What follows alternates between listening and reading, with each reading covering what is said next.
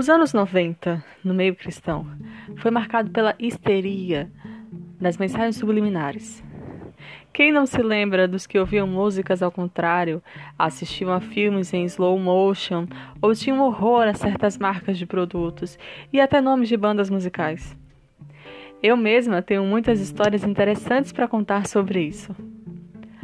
Mas e se eu te dissesse que o sinal de fumaça, reconhecido na década de 90, era na verdade um indício de um incêndio tão real quanto qualquer outro?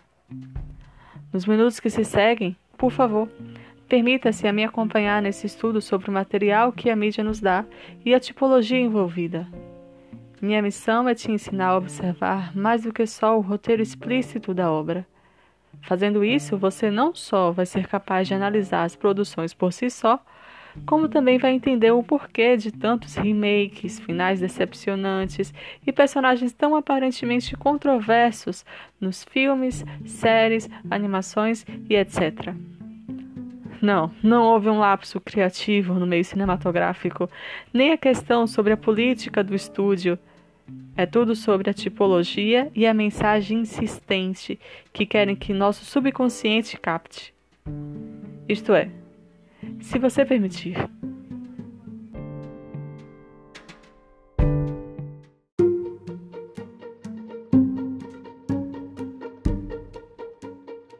Olá, voltamos com mais uma análise de filmes. E a análise de hoje é War Boris, ou como ficou conhecido aqui, Meu Namorado é um Zumbi, disponível na Netflix. É um filme de 2013. E o que simbolizam os, os zumbis ou mortos-vivos na linguagem da nova era? Vamos trazer, vamos ter que analisar isto na análise deste filme. Temos o Gabriel Estevam como referência. Você pode achar ele no YouTube. Tem a primeira entrevista que ele fez foi com no canal de Michelson Borges. Ele era, se eu, se eu já eu falo dele muito por aqui. Comprei o livro dele, assisti todos os vídeos e sempre mostrou, mostrou muita coerência com todas as coisas que a gente pesquisa. É, eu fiz de, de eu, eu compilo materiais é, de diversas fontes e checo. E ele se mostrou mais, um dos mais coerentes. Ele e Roger Murnau, também adventista. Se você não sabe, não conhece ele ou não acompanhou as análises até aqui, é, Gabriel Estevam é um ex-satanista e também ex-membro de Irmandades Secretas que afinal de contas existem e regem o mundo, mesmo que a gente não saiba e não participe disso. E ele se tornou adventista. O testemunho dele é maravilhoso, é incrível, é tocante e é, é inspirador saber que o nosso Deus ainda está resgatando pessoas, mesmo no lugar onde é, Satanás está com suas obras às claras, né? É, para todo mundo ver. Mesmo ali, Deus consegue tirar pessoas e salvar. Esse é o poder do nosso Deus. Mas o que, é que Gabriel Estevam traz sobre os zumbis ou mortos-vivos e por que neste novo, é, nessa nova era a gente está sempre trazendo de volta isso, essas temáticas. Não só nos Estados Unidos, mas em todos os países tem a sua cota de zumbis, a sua febre em zumbis, mortos-vivos, ou que seja que você. Os derivados e sinônimos disso, né? Tem séries, tem filmes, tem desenhos, clipes musicais. Por que isso? Segundo Gabriel Estevam, mortos-vivos. Ah, ainda tem mais. Por que um filme de romance tem esta temática? Se você já assistiu esse filme, Meu Namorado é um Zumbi, que esse título é um pouco diferente do Warm Bodies. Warm Bodies em inglês significa corpos quentes. Corpos quentes são de pessoas vivas, né? Ou também de pessoas que estão apaixonadas. Você leva no sentido que você achar melhor. Mas a gente traduziu para Meu Namorado é um Zumbi, porque essa, essa era um filme, esse era um filme para atingir a, os adolescentes, os jovens, com estrelas de Hollywood. Os protagonistas, o homem e a menina, eles são estrelas conhecidas em Hollywood e eles se, eles se prestaram a esse papel. Mas tem várias estrelas de Hollywood que gravam filmes de zumbis. E a minha pergunta volta: por que filmes de zumbis, mortos-vivos, por que este material está tão em evidência? É, nós estamos realmente nos preparando para um apocalipse zumbi? Em que lugar da sua Bíblia tem algo sobre isso? E aí Gabriel Estevam vem nos, nos dar uma luz sobre é, essa metáfora, porque na verdade é uma metáfora. Lá na Irmandade Secreta, onde ele congregava, onde ele nasceu e onde ele foi educado, eles aprenderam dos próprios anjos caídos que mortos-vivos é como eles chamam toda a humanidade que não está salva, que não está se convertendo, não está tendo perdão dos pecados e não está entregando sua vida a Jesus. Eles podem até não saber que o fim virá, mas Jesus vem, quando ele voltar, ele vem justamente para destruir o pecado e os pecadores. Então essas pessoas já estão condenadas à morte, elas só não sabem disso. E os anjos caídos, é, a, o plano deles é que essas pessoas continuem sem saber, que elas morram condenadas sem saber disso. Porque na verdade o, o, o salário do pecado é a morte, né? E Jesus, quando ele morre, ele morre no nosso lugar. A morte que nós merecíamos, ele morreu lá na cruz. Mas você tem que aceitar ele como o Senhor da sua vida. Você tem que pedir que os seus pecados sejam perdoados. Você tem que ser uma, tem que viver uma vida de conversão. Tem que ser verdadeiramente filho de Deus. E assim você é, está dizendo a Deus que está, coloca, está aceitando que Jesus seja o seu substituto no castigo. Caso contrário, essa, essa coisa assim de eu amo a Deus, eu conheço a Deus, mas é só de nome e continua fazendo todas as coisas ruins, todas as coisas que a palavra dele proíbe, isso não te torna salvo. Na verdade, isso está só te anestesiando e te consolando numa falsa esperança de que você está salvo, mas os demônios sabem, você não está. E isso que foi ensinado lá em Gabriel Estevam. Ele chama essas pessoas de mortos-vivos ou apenas de mortos e, e, lidam com elas como se fossem mortos já. Então, qualquer mal que você for fazer a uma pessoa dessas não é mal. Você pode mentir para elas, roubar o que elas têm, ferir e até matá-las. Que não tem problema, porque elas já vão morrer mesmo, elas, você só apressou. E eles chamam de vivos aqueles que estão com o Cordeiro, com o Filho de Deus, aquelas pessoas que elas não sabem ainda porque elas têm medo da morte, têm medo de doenças, têm medo de prisão. Nós temos medo, né? Mas elas não sabem que isso é só um sono, que quando Jesus voltar, elas vão viver eternamente. Elas não têm noção da eternidade. Então, Satanás e seus anjos chamam essas pessoas de vivos. Gabriel Estevão ainda dizia: que era ensinado ali na ordem secreta dele, que, que ele fazia parte, que a, a luta deles não era com os mortos-vivos. Os mortos-vivos já pertenciam a eles. A luta deles era com os vivos. Para que eles se tornassem mortos-vivos, que eles apostatassem na fé, que eles começassem a ensinar coisas erradas e crescem nessas coisas erradas e assim perdessem sua salvação. Quanto mais pessoas vivas eles conseguissem trazer para o caminho dos mortos-vivos, melhor seria para o reino deles né, dos anjos caídos e de seus adoradores. Assustador, não é? Então, volta a pergunta: por que um filme com essa temática e essa metáfora está sendo vendido aqui como algo romântico, com uma, história romântica? E o filme em português até dá, dá um spoiler, né? Meu namorado é um zumbi. Que coisa grotesca essa de você ter um romance com uma pessoa morta. Mas se você tiver na metáfora, é ainda mais assustador. Não é só uma pessoa viva que se apaixonou por uma pessoa que já morreu. É sobre uma pessoa salva, e você sabe, nas metáforas, na tipologia, nesses filmes tipológicos, mulher geralmente é a igreja. Então é sobre a igreja que está se apaixonando e vai se apaixonar por uma pessoa que já está condenada. Qual é o seu palpite? Quem vai ser esse, esse zumbi protagonista? filme começa com um monólogo. É um monólogo interno do zumbi protagonista. É, e eu vou descrever aqui. Vou, vou falar, né? Estou tão pálido. Eu devia sair mais, comer melhor. Minha postura é horrível. Eu deveria ficar mais reto. As pessoas iam me respeitar mais se eu andasse reto. Qual é o meu problema? Só quero me conectar. Por que não consigo me conectar com as pessoas? Ah, tá. É porque eu tô morto. Esse é o monólogo interno do zumbi protagonista. Não só ele está morto, mas todos ao seu redor estão mortos, enquanto ele está fazendo esse monólogo e andando é, entre os zumbis.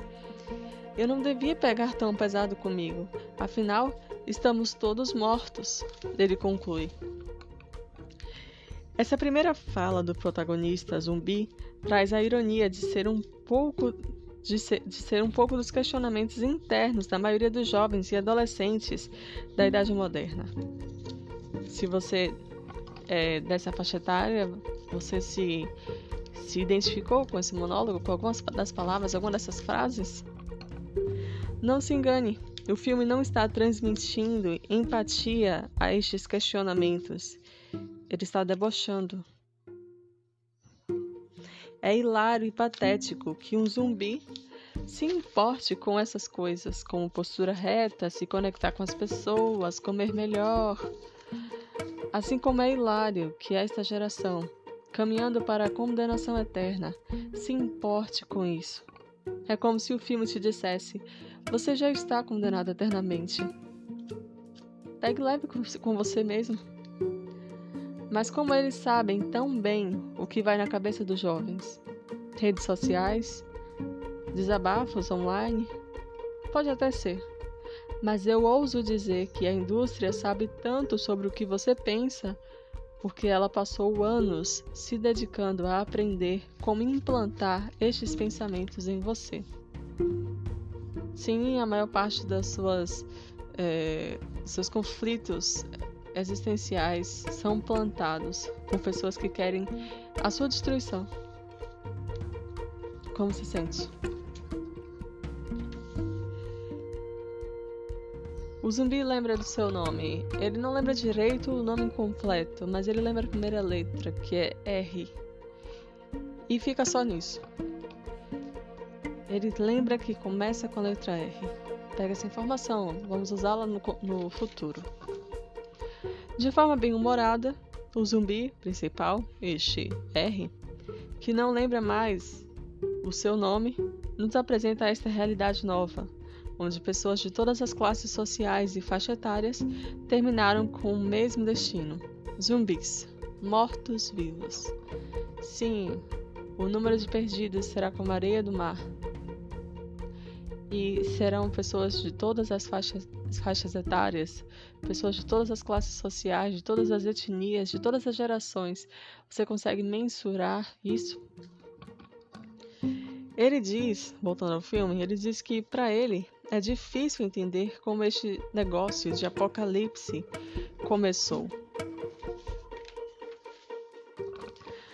Você ainda está cético sobre zumbi ser uma metáfora dos que estão perdendo a salvação?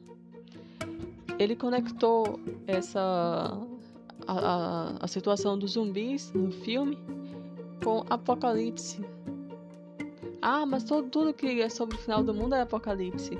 Sim, porque estamos contando a mesma história, é a tipologia. Não são coincidências.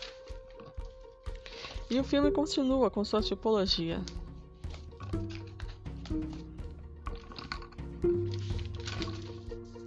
Ironicamente, ao refletir como o mundo era antes, quando as pessoas se comunicavam e expressavam seus sentimentos e não estavam mortas, R lembra de uma realidade onde os mesmos zumbis, agora vivos, ignoram uns aos outros por estarem entretidos com seus smartphones. Sim, já estamos sendo levados a viver como zumbis. Isso te assusta? Nós já estamos ignorando o mundo ao redor, com a mente focada numa telinha pequenininha, chamando aquilo de realidade e é, emitindo grunhidos quando as pessoas reais vêm conversar com a gente. Hum, ok. Muitos de nós, os zumbis, essa é uma fala dele, muitos de nós fizeram do aeroporto sua casa. Não sei porquê. Aeroporto é onde a gente espera, mas eu não sei o que a gente está esperando. O engraçado das tipologias é que eles estão ficando cada vez mais é, ousados. Eles estão percebendo que não importa o que eles coloquem, as pessoas não percebem que é a tipologia, não fazem a conexão. Então eles estão é, se divertindo, colocando falas como essas, explícitas, sabendo que ninguém nunca vai decodificar. Mas não a gente.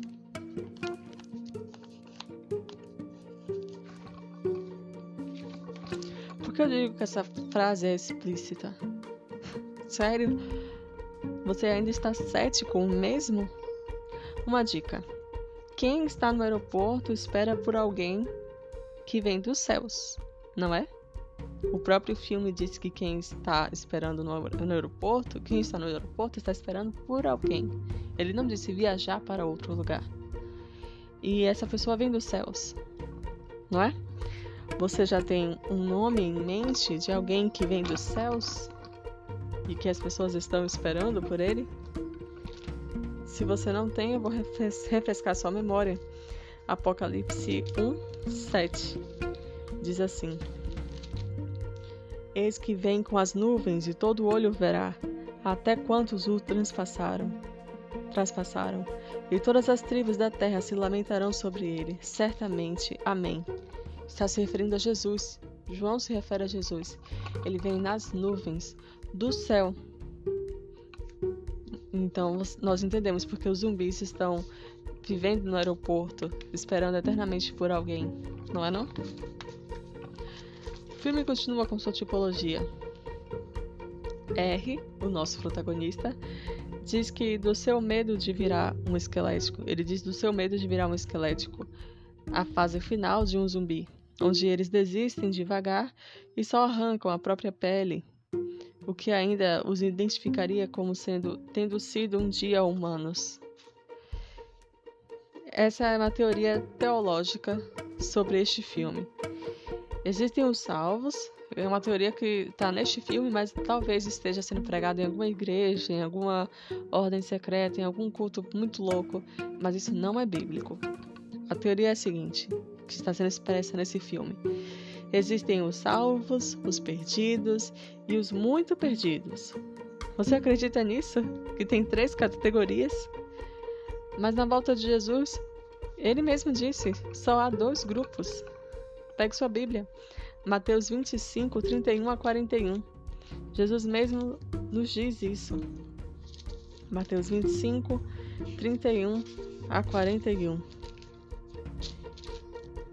Que ele diz assim: Quando vier o Filho do Homem na sua majestade, todos os anjos com ele, então se assentará no trono da sua glória e todas as nações serão reunidas em sua presença, e ele separará um dos outros, como o pastor separa dos cabritos as ovelhas, e porá as ovelhas à sua direita, mas os cabritos à esquerda.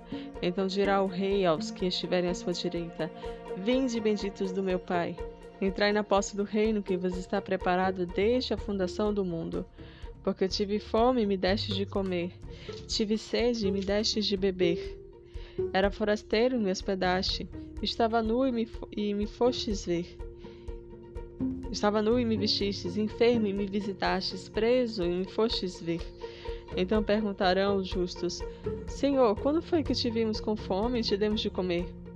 Ou com sede e te demos de beber? E quando te vimos forasteiro, te hospedamos? Ou nu e te vestimos? E quando te vimos enfermo ou preso e te fomos visitar? O rei respondendo lhes dirá: em verdade vos afirmo que sempre que o fizestes a um destes meus pequeninos irmãos, a mim o fizestes. Então o rei dirá também aos que estiverem à sua esquerda: Apartai-vos de mim, malditos, para o fogo eterno, preparado para o diabo e seus anjos. Você viu aqui dois grupos: os cordeiros e as ovelhas, os que fizeram o bem e os que não fizeram. Os que Jesus vai reconhecer como benditos de seu Pai e os que ele, ele vai dizer: Apartai-vos de mim. Não três grupos.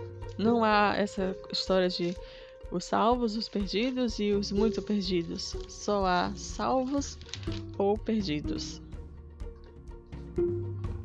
E eu espero que você esteja entre os salvos. Voltando à tipologia,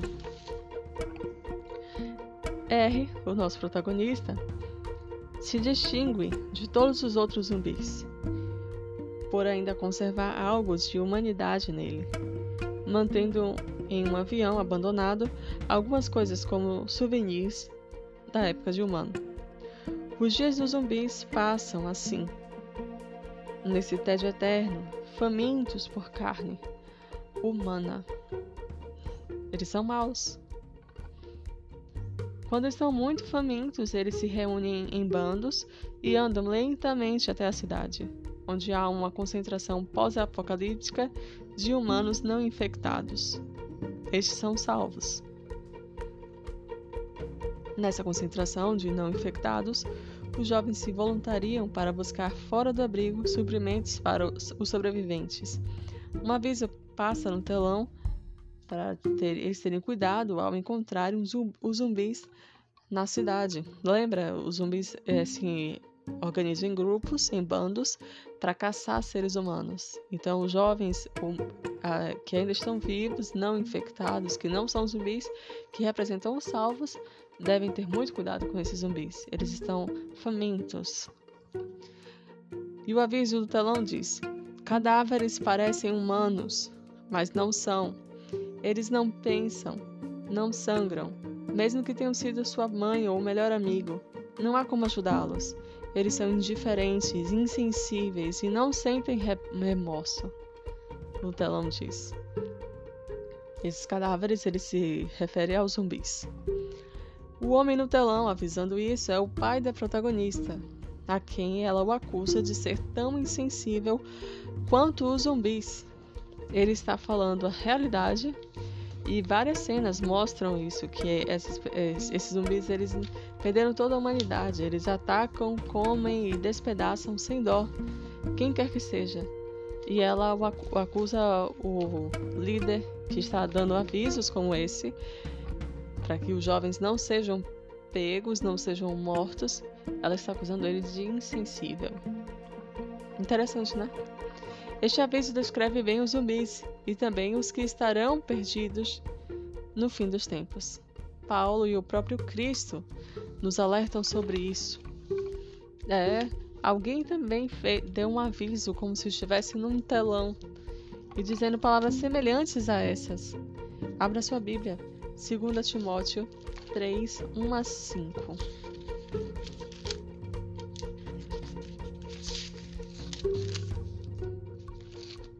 Diz assim: Paulo dizendo: Sabe, sabe, porém, isto: nos últimos dias sobrevirão tempos difíceis, pois os homens serão egoístas, avarentos, jactanciosos, arrogantes, blasfemadores, desobedientes aos pais, ingratos, irreverentes, desafeiçoados, implacáveis, caluniadores, sem domínio de si, cruéis, inimigos do bem, traidores, atrevidos, enfatuados, mais amigos dos prazeres que amigos de Deus, tendo forma de piedade, negando-lhe, entretanto, o poder. Foge também destes. Parece um aviso que apareceu no telão nesse filme, não é não? Pessoas que vão te atacar, mesmo que tenham sido seus pais, suas, sua, seu pai, sua mãe, seus amigos, e não sentirão remorso por isso. Jesus também nos avisou de momentos como esse. Mateus 10, 21 diz assim: Um irmão entregará à morte outro irmão, e o pai ao filho. Os filhos haverá, haverá que se levantarão contra os progenitores e os matarão. Ele está falando da época de perseguição que os cristãos viverão. Na verdade, que já viveram na época de, da, da igreja primitiva, na Idade Média e que viverão no final dos tempos. Não parece muito com o aviso que o filme descreve aqui? Com estes textos em mente e outros semelhantes, você já deve saber que quem te avisa aqui sobre a humanidade caída no tempo do fim é... e o homem que avisa sobre os zumbis no telão do filme são a mesma pessoa, não é? É o Senhor, nosso Deus, o Pai da Igreja, o pai da protagonista na tipologia do filme. No filme, esse aviso é a prova da insensibilidade deste pai. Você pensa o mesmo de Deus? A lavagem cerebral da indústria tem surtido efeito em você? Quem avisa com antecedência, preocupado para que você não seja ferido, não morra, é uma pessoa insensível? Sério?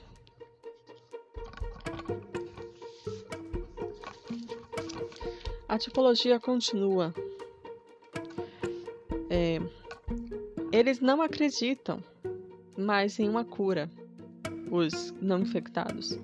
Os jovens podem ser os últimos filhos de sobreviventes da raça humana.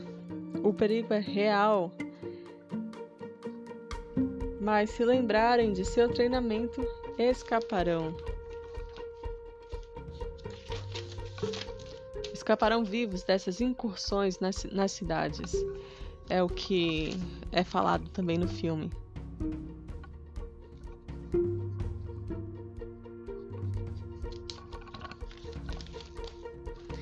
Nada temos a temer quanto ao futuro, a menos que nos esqueçamos como Deus tem nos conduzido no passado. Nessa é uma frase de Ellen White.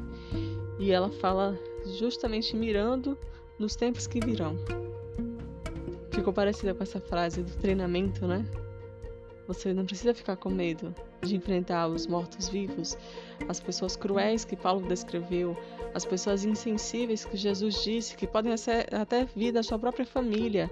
No final dos tempos, você não precisa ficar com medo. Se você lembrar do treinamento que Deus te deu, você não tem nada a temer.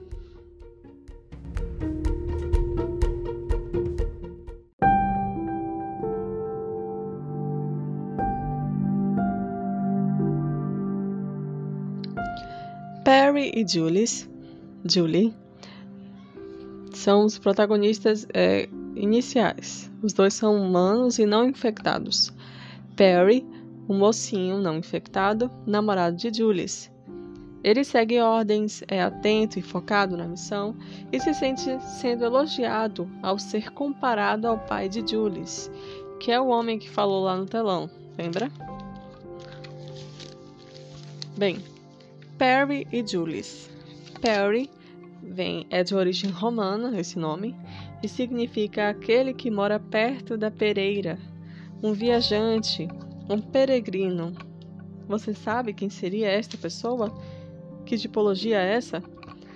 Abra sua Bíblia em Mateus 8, 19 a 20, onde Jesus disse: Vendo Jesus muita gente ao seu redor, ordenou que passassem para outra margem. Então, aproximando-se dele um escriba, disse-lhe: Mestre, seguir-te-ei por onde, por onde quer que fores. Mas Jesus lhe respondeu: as, as, as raposas têm seus covis, e as aves do céu ninhos. Mas o filho do homem não tem onde reclinar a cabeça. Jesus estava dizendo o que aqui? Ele não tinha posses, ele não tinha casa, ele não tinha um teto, né? Ele era um peregrino aqui nesta terra. É assim que ele se identificava. Sim, Perry, o distinto namorado da protagonista nesta tipologia, é Jesus.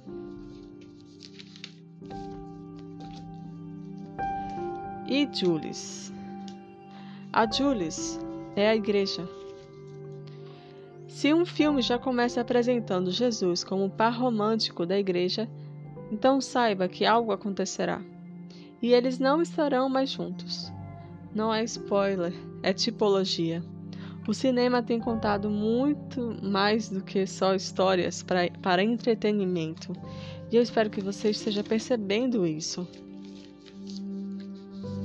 Os zumbis do grupo de R, o protagonista zumbi, invadem o laboratório onde o grupo de Julius e Perry estavam coletando remédios para levar para a cidade. É um ataque brutal. Os que não estavam focados na missão não tiveram a menor chance contra os zumbis. Teve até um momento que teve um menino que tava jogando videogame, passando de fase, coisa e tal. Ele não teve a menor chance. R, o zumbi, vê Julius lutando contra os zumbis e se encanta completamente, mas é impedido de segui-la quando Perry, o namorado dela, o alveja com balas. Isso enfurece R, que ataca cruelmente Perry, que não tem nenhuma chance contra R. A cena é grotesca. Ele mata o Perry e come pedaços de seu corpo e até tenta justificar que a fome que sente é algo que ele não pode evitar. Que se não comer ele todo, se poupar o cérebro, Perry pode virar um zumbi como ele. Mas depois vemos que isso tudo era, eram só fracas justificativas. Ele tem prazer de comer o cérebro, dizendo que ser a melhor parte de onde ele pode pegar memórias, pensamentos, sentimentos, o que o torna humano. Irônico, não é?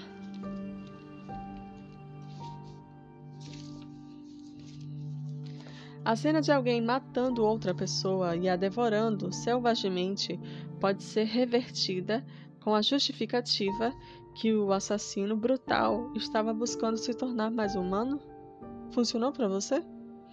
Eu espero que a sua resposta seja não. Definitivamente não. Ah, e essa cena nos revelou quem é o R, o zumbi. Quem foi aquele que teve mais prazer na morte de Jesus? Os romanos, os fariseus, a multidão enfurecida que nem sabia quem é que estavam pedindo para crucificar? Não.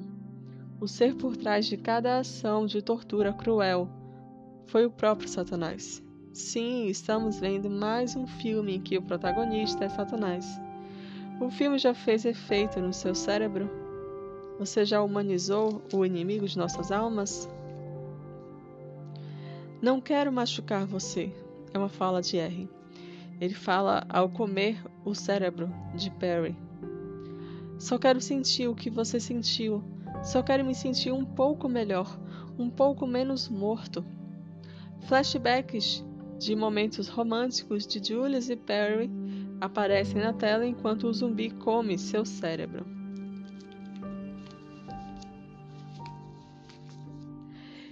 Eu só penso, eu só posso pensar que esse jogo de cenas, alternando entre cenas românticas e grotescas, servem para confundir o nosso cérebro. Sim, é, o público-alvo é o público juvenil, né? o público adolescente o público jovem.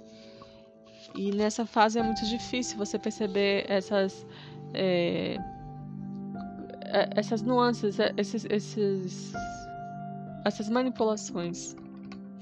E assim, sem querer, associamos, nos associamos ao lado do é, ao lado bom e romântico representado pelo finado namorado de Julius. Táticas assim são usadas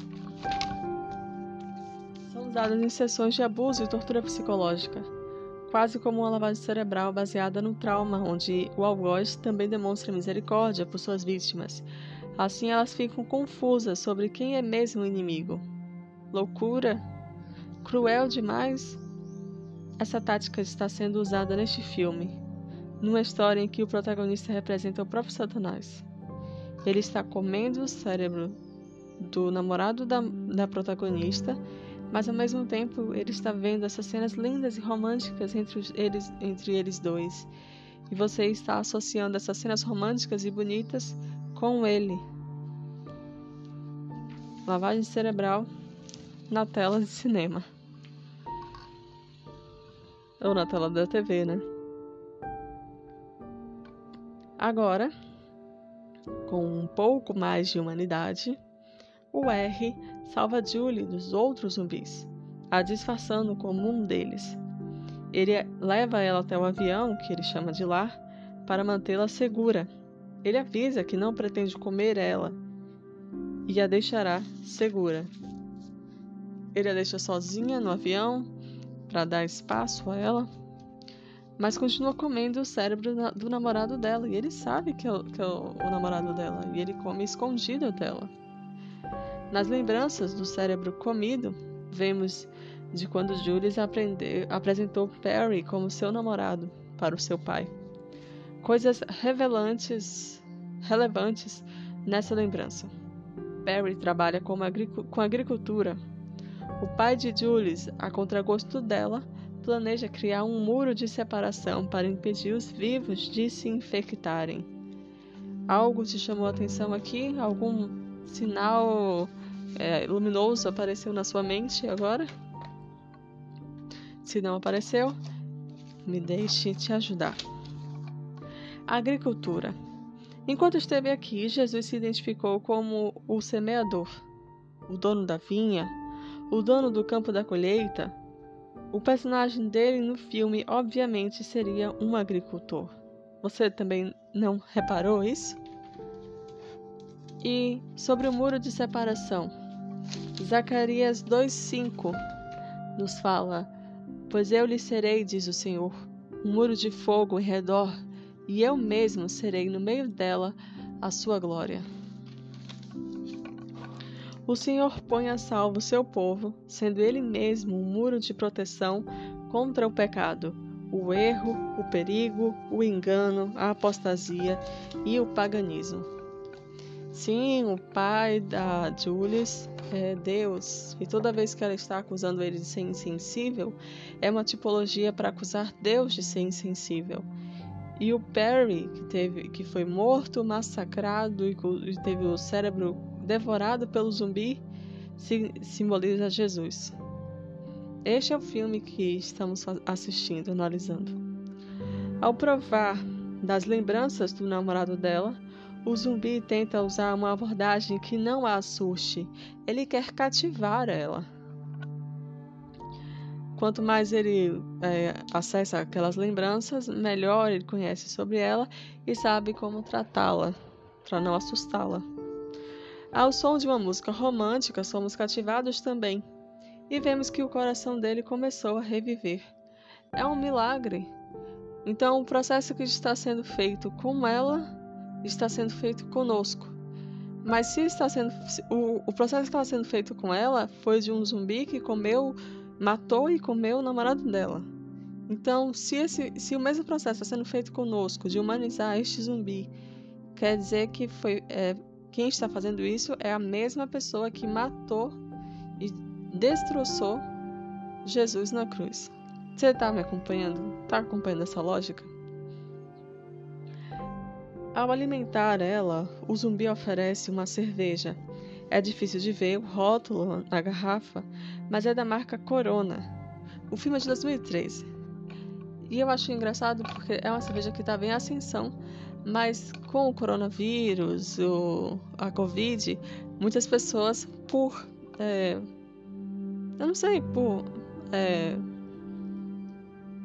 por não por ficar é horrível ficar bebendo corona enquanto você estava perdendo parentes por causa do coronavírus, elas pararam de beber a cerveja. E a cerveja teve uma queda expressiva por causa disso. E o filme é de 2013. É como se estivesse dando um olá para o coronavírus que viria. O que, que você acha? R e Julius você achou esses nomes parecidos? É um novo casal proibido aqui. Você achou essa história parecida com Romeu e Julieta? R e Julius? Eu também achei. Eu ainda busco decifrar totalmente o motivo, mas das histórias clássicas de Shakespeare, que sempre voltam, principalmente em filmes tipológicos, é o romance de Romeu e Julieta. Não importa o país de origem do filme. Eu já vi indianos, coreanos, chineses. É mais do que um clássico de romance trágico, um amor impossível. É um padrão entre Romeu, aquele que faz romaria ou romano ou simplesmente Roma, e a jovem virginal, que na tipologia sempre é igreja. Um romance impossível de famílias que não deveriam se unir jamais e que vai acabar com a morte dos dois. Roma, o romano, né, o homem de Roma, que é Romeu, e a jovem virginal, que nas tipologias a igreja. Ele a convence a ficar uns dias com ele, até que os zumbis esqueçam da incursão na cidade. Mas é algo que ele inventou para ficar mais tempo com ela. Sim, os personagens que são a tipologia de Lúcifer sempre são assim: enganosos, mentirosos, trapaceiros. Neste tempo, eles andam de carro no aeroporto. São cenas até engraçadas, divertidas e românticas. E aí tem uma música que eu não ia colocar, não achei relevante, mas quando eu fui procurar a tradução dela no YouTube, as pessoas no, nos comentários estavam dizendo: Ah, essa música foi daquele filme, eu amei aquele filme. Então, é, criando uma lembrança associativa com aquele filme. Até isso eles tiveram cuidado. O nome da música é Everybody Has a Hungry Heart. Todo mundo tem um coração faminto. Essa é uma música de Bruce Springsteen uma balada romântica antiga com melodia nostálgica. E ela está aqui para embalar os momentos românticos de Julius e R, os momentos que eles passam a ter. Mas vendo a, lendo a tradução da música, vemos que ela não tem nada de romântico e nobre, mas sim de uma série de curtas histórias tristes de pessoas que escolheram viver com, como, seu, como seu coração mandava. Afinal, Todo mundo tem um coração faminto, ele que nunca está satisfeito. Então você não pode culpá-los, não é?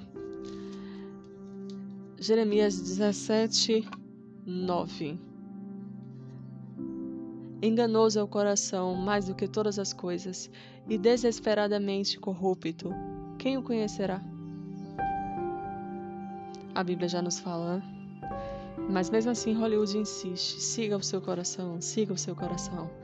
Claro, no seu coração tem todas essas coisas ruins que ele implantou com esses filmes, as músicas, a cultura. Vamos lá, voltando ao filme. É, R não consegue dormir, nem sonhar, como um zumbi que é. Então ele continua comendo os cérebros de Perry e absorve suas memórias é o mais perto de sonhar que ele consegue. Enquanto ele está comendo o cérebro do, do Perry e absorvendo suas memórias, né? E enquanto ele continua a comer o cérebro humano por necessidade, não prazer, claro, mesmo sendo apresentado como o herói romântico do filme, vamos nos acostumando com o lado grotesco dele, o humanizando, Sim, essas cenas não são poupadas nem veladas. Você vê nitidamente ele comendo uma gosma que agora já está acinzentada e comendo com prazer, como se estivesse comendo qualquer iguaria, uma carne, uma, uma guloseima, uma sobremesa escondida. Isso é para te acostumar ao grotesco. Bizarro. Bizarro. Não é romântico, não é fofo. É só bizarro. Julius tenta escapar do aeroporto e finalmente, né? Mas isso revela sua presença aos zumbis e aos esqueléticos. Lembra os mais, os mais que perdidos.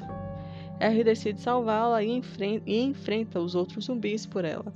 Então todos o respeitam em nome desse amor impossível que ele sente por ela. Tocante, né? Um amor puro que luta contra todo o perigo para defender sua amada. Nas telas é fácil. Eu quero ver morrer na cruz, de fato, mesmo, como Jesus fez. Dizer que ama, dizer que enfrentaria um, uma, um mundo de zumbis por você, Satanás consegue dizer. Mas até hoje, em sua extensa vida, ele nunca arriscou sua vida por ninguém.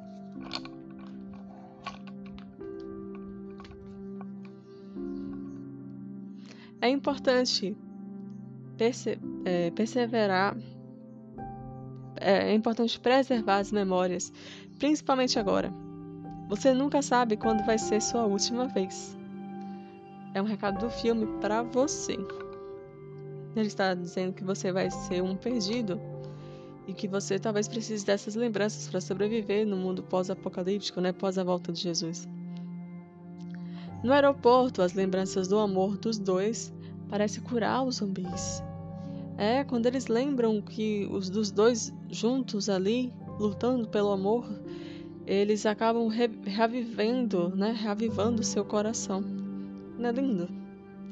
No diálogo entre Julius e R, ela diz que ele está lutando para ser uma pessoa boa, que ele só come pessoas porque tem que sobreviver. Ela está justificando ele. Então ele admite que matou Perry, o namorado dela, e ela lamenta e o diálogo acaba com ela magoada. Ela estava tentando justificar tanto ele, mas não, não conseguiu suportar quando ele admitiu que matou e comeu o namorado. Não, ele não fala que comeu o namorado dela. Quando ele disse que matou o namorado dela. Incrível, né? Ela foi usada para verbalizar o dilema do espectador e também da humanidade atual. O diabo não é mau, ele só teve que fazer tudo o que fez por ser mal compreendido por Deus. Não é isso que estão ensinando hoje? Isso também justifica todas as vidas que ele teve, que, ele teve prazer em sacrificar e destruir? Justifica todo o sofrimento que ele fez Jesus passar? Justifica para você? Ele sabia mais do que ninguém. As pessoas pagãs do, de antigamente não sabiam, estavam sendo enganadas. Mas mesmo assim mataram inúmeras crianças, inúmeras vidas, sacrificaram é, os maias eu não lembro agora quais são, mas os maias, ou incas, ou os astecas, ou os três juntos, eles tiravam o coração, tinha uma cerimônia que eles tiravam o coração da sua vítima ainda pulsando. Um coração humano de uma pessoa. Essas pessoas estavam enganadas, elas achavam que assim elas iam alcançar o favor dos, dos, deuses. Mas Satanás e seus anjos sabiam, eles vieram do céu, eles sabiam que não existiam deuses assim, que Deus nem suporta isso de pessoas morrendo é, para satisfazê-lo. Mas mesmo assim, ele deixou essas pessoas incontáveis serem mortas. Foi porque ele foi mal compreendido? E enquanto Jesus ele fez o caminho da cruz ser o mais torturante possível, isso também foi má compreensão?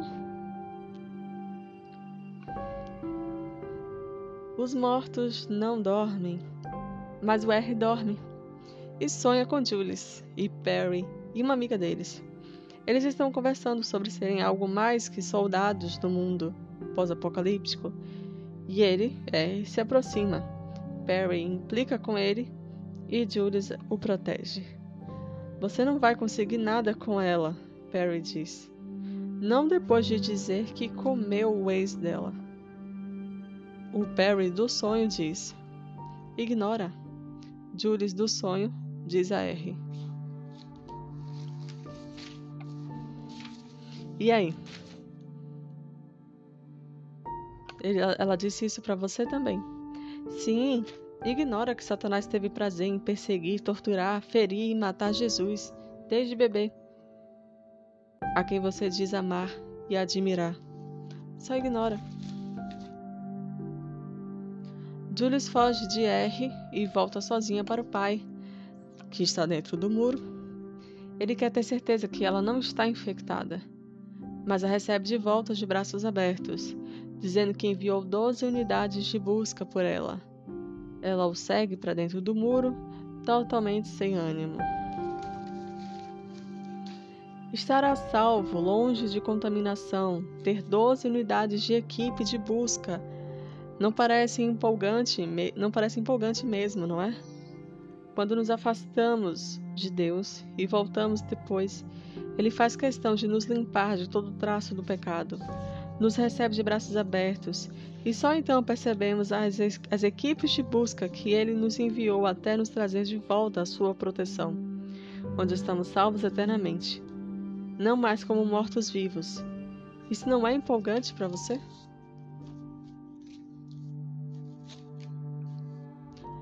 Os zumbis do aeroporto foram expulsos pelos esqueléticos e se encontram no caminho com R. E eles demonstram mais empatia e humanidade do que Jules ao ser recepcionada por seu pai no muro. Mesmo sabendo que ela tinha perdido o namorado, o Perry, o pai sabia que ela tinha acabado de perder o namorado, mas ele foi frio. E os zumbis são muito empáticos e humanos com o R. Que coisa, né? Esse tipo de engano é um clássico que tem enganado a muitos. Então você acha mesmo que achará mais amor e empatia com Satanás e seus anjos perdidos? Eles que destroem vidas e é, tentaram sepultar pela eternidade a fonte de todo o amor que é Jesus? É melhor começar a discernir o que é amor verdadeiro do que é fingimento. A cura dos mortos-vivos, a esperança, a ressurreição, que aqui no filme é chamada de exumação. É o amor de Juris e R. Há algo mais louco que isso. Os outros zumbis até começaram a sonhar por causa do poder deste amor incrível. Quem precisa de Jesus, a fonte de vida, para ressuscitar os mortos? Com o poder do amor de Julius e R, eles podem trazer os mortos de volta à vida. Mas a minha Bíblia diz que só Deus pode dar a vida. Nenhum romance espúrio com Satanás poderá operar essa façanha.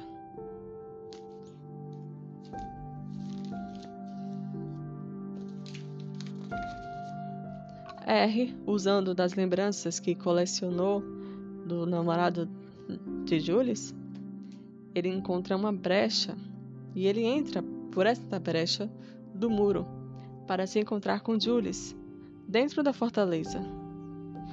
Isaías 58, 12 nos fala de brechas em muros. Pega sua Bíblia, Isaías 58, 12 diz assim: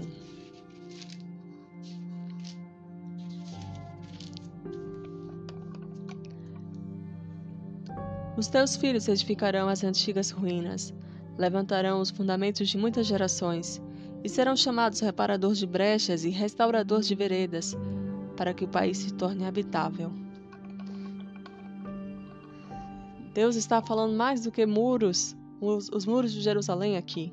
Ele está falando das brechas no, no relacionamento com Deus. As brechas que são deixadas para que se volte ao paganismo, para que haja apostasia, para que haja heresias, para, para,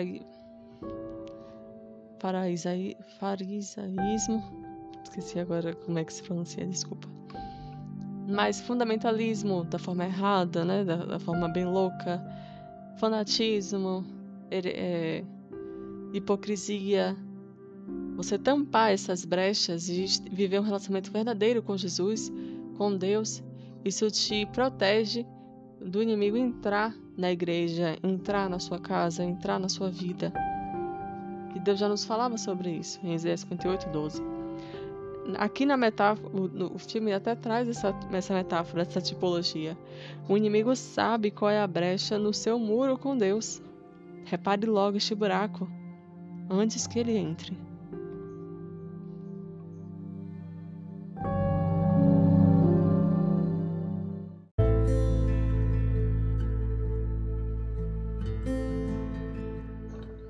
Sim, R entra na brecha e entra no muro porque ele quer se encontrar com Judas, porque ele tem um plano. E o plano dele é mostrar para todo mundo que eles podem mudar, os zumbis podem mudar.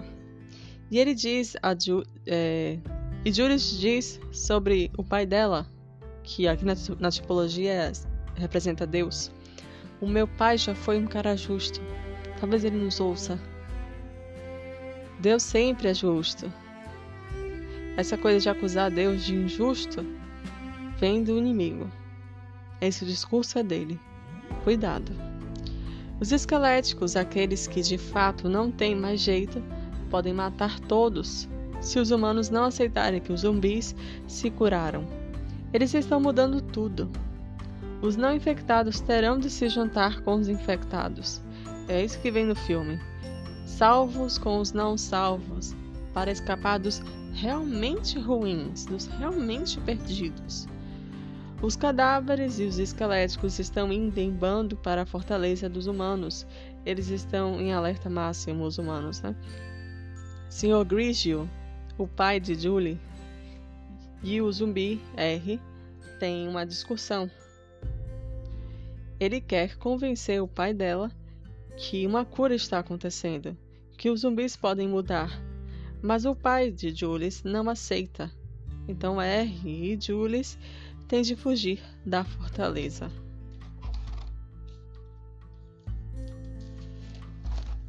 Sim, no dia do juízo, tente convencer a Deus que os ímpios, aqueles que desperdiçaram tempos de misericórdia e cada chance de perdão, ainda podem ser regenerados e que seu julgamento, o julgamento de Deus, está equivocado e desatualizado. Por dúvidas no que diz o Senhor, sempre foi a especialidade de Satanás. Ah, mas tem certeza que aquelas pessoas mereciam se, se, se, se perder mesmo? Pessoas tão boas. Elas só não tiveram chance. Deus é injusto. Você está ouvindo essas vozes? Está dando ouvidos a isso? Os esqueléticos vêm para a batalha. Os humanos ainda não estão prontos. São os, zumbi, os zumbis em recuperação que começam a lutar contra eles. Eles são os heróis aqui. Até chega uma, uma, uma cena dramática em que um zumbi salva um soldado humano dos esqueléticos. Zumbis totalmente humanizados agora, não é? Eles, eles comiam essas pessoas, agora eles estão salvando elas, dando a vida por elas. Por toda parte, os zumbis estão lutando contra os esqueléticos. O pai de Julius nem acredita quando fica sabendo. Encurralados, Julius e R têm que pular numa piscina rasa. E ele se sacrifica, caindo na piscina e amortecendo a queda dela. Ele chega a bater a cabeça no fundo da piscina. Mas isso, na verdade, completa a transformação que ele estava tendo. Ele estava progressivamente voltando a ser humano. E esse impacto no fundo da piscina só completa a transformação. O que deveria matá-lo, na verdade, só o fortalece. Eles se beijam, mas o pai dela atira no peito dele. Resistente em acreditar que ele mudou. O ex-cadáver cadáver sangra e sente dor. E isso muda tudo. Ele foi aceito pelo pai os, os zumbis voltam à humanidade, voltam à sociedade, né? Voltaram a ser aceitos pelos humanos e a se reconectar com eles. É um futuro, é um final bonitinho para todos, né? É fofo. Com o poder do amor e do impacto na piscina. R virou um humano completo agora, mas os zumbis estão nessa meio-vida, curados pelo amor humanos e zumbis convivendo juntos em harmonia e em paz. É, os humanos agora têm que lidar com as limitações de um zumbi e os zumbis, zumbis têm que é, se acostumar a voltar a ser seres humanos, voltar à rotina de ser seres humanos. O muro de separação foi, ao, foi até derrubado. Não entre Deus e os homens. Um muro de separação foi derrubado, isso está na Bíblia mas foi entre Deus e os homens, e a ponte para isso foi Jesus. Mas aqui o muro de separação está separando os salvos e os, dos ímpios. O pecado entre o pecado e a, e, a lei de Deus. Isso aqui é uma heresia enorme. Está dizendo que não vai ter mais divisão entre o que é pecado e o que não é, entre os que estão salvos e os que não estão. Você percebe? Conclusão. Esqueça o Apocalipse com o futuro que o Senhor já preparou, com a extinção definitiva do pecado. Ao invés disso, Satanás, voltando a ser um anjo de luz na figura do R do filme aqui, ele curtirá seu amor com a igreja, a Julis, sem nem lembrança de Jesus. Enquanto os perdidos, mortos-vivos, que não estão tão ruins assim, podem ser aceitos de volta por Deus. Receberam uma segunda chance, né? mesmo depois de ter desperdiçado uma vida inteira de misericórdia, convivendo como salvos na Cidade Santa. Eles nunca poderão ser realmente como santos, né? porque eles não têm um caráter é, restaurado, nem aceitaram ser transformados por Deus. Eles sempre terão a tendência do pecado, infectados com o vírus da rebelião a Deus. mas pode haver um meio de mortos e vivos continuarem a viver na terra renovada. Uma mensagem bonita, né? E os esqueléticos? Quem são os esqueléticos? Os maus de verdade. Eles são lá, os estupradores, os pedófilos, assassinos, torturadores. Ah, para eles não tem jeito mesmo. Satanás está falando aqui de um terceiro grupo, uma terceira via. Você caiu nessa, não é? Eu espero que não. No futuro de paz, harmonia e felicidade eterna, não há espaço para os que tiveram tudo para ser salvos, mas negligenciaram vez após vez cada chance de misericórdia, cada chance de perdão, por escolha própria. Não aposte numa segunda chance maluca, que só é real em filmes e em terríveis interpretações equivocadas da Bíblia. A chance para estar entre os salvos está em Jesus e ela é sua ainda, hoje. Não desperdice isso. Seu destino eterno depende disso. Para terminarmos, Apocalipse 25 a 9. Leia em sua Bíblia. Os restantes dos mortos não reviveram até que se completasse os mil anos. Esta é a primeira ressurreição. Bem-aventurado e santo é aquele que tem parte na primeira ressurreição. Sobre esses, a segunda morte não tem autoridade. Pelo contrário, serão sacerdotes de Deus e de Cristo e reinarão com ele os mil anos. Quando, porém, se completarem os mil anos, Satanás será solto da sua prisão e sairá a seduzir as nações que há nos quatro cantos da terra, Gog e Magog, a fim de reuni-las para a peleja. O número dessas é como a areia do mar Marcharam então pela superfície da terra e sitiaram o acampamento dos santos. E a cidade querida desceu.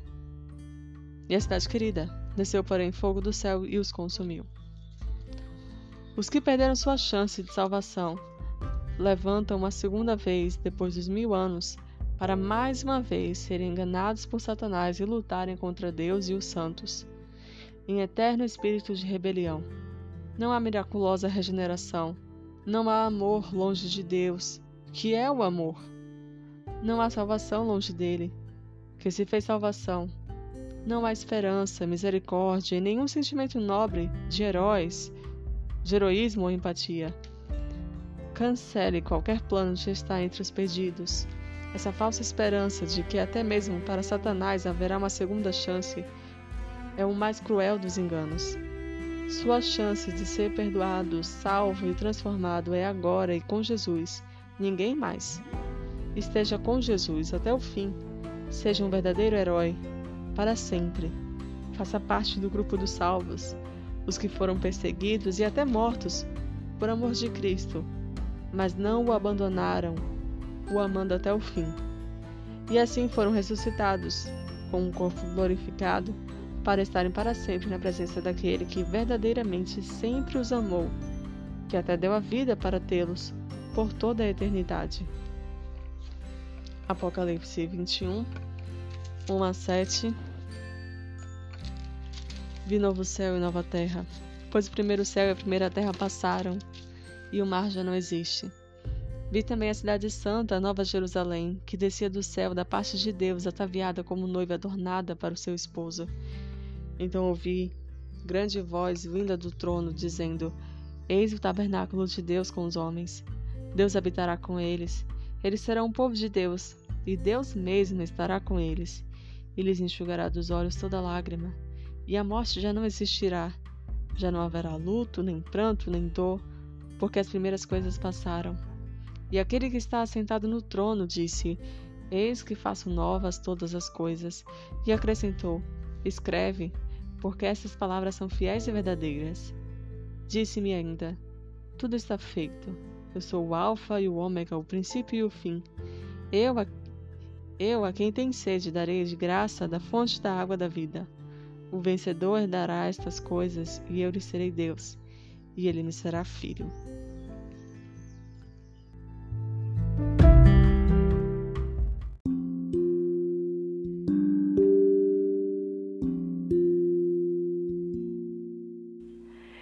Espero ter sido bem clara e direta no assunto que abordei.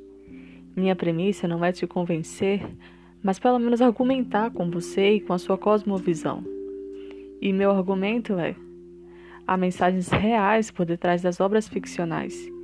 E se há uma mensagem, tem que haver um remetente e um mensageiro. Quem você acha que está por detrás das mensagens enviadas da mídia para nós? Jesus? Eu acho que não.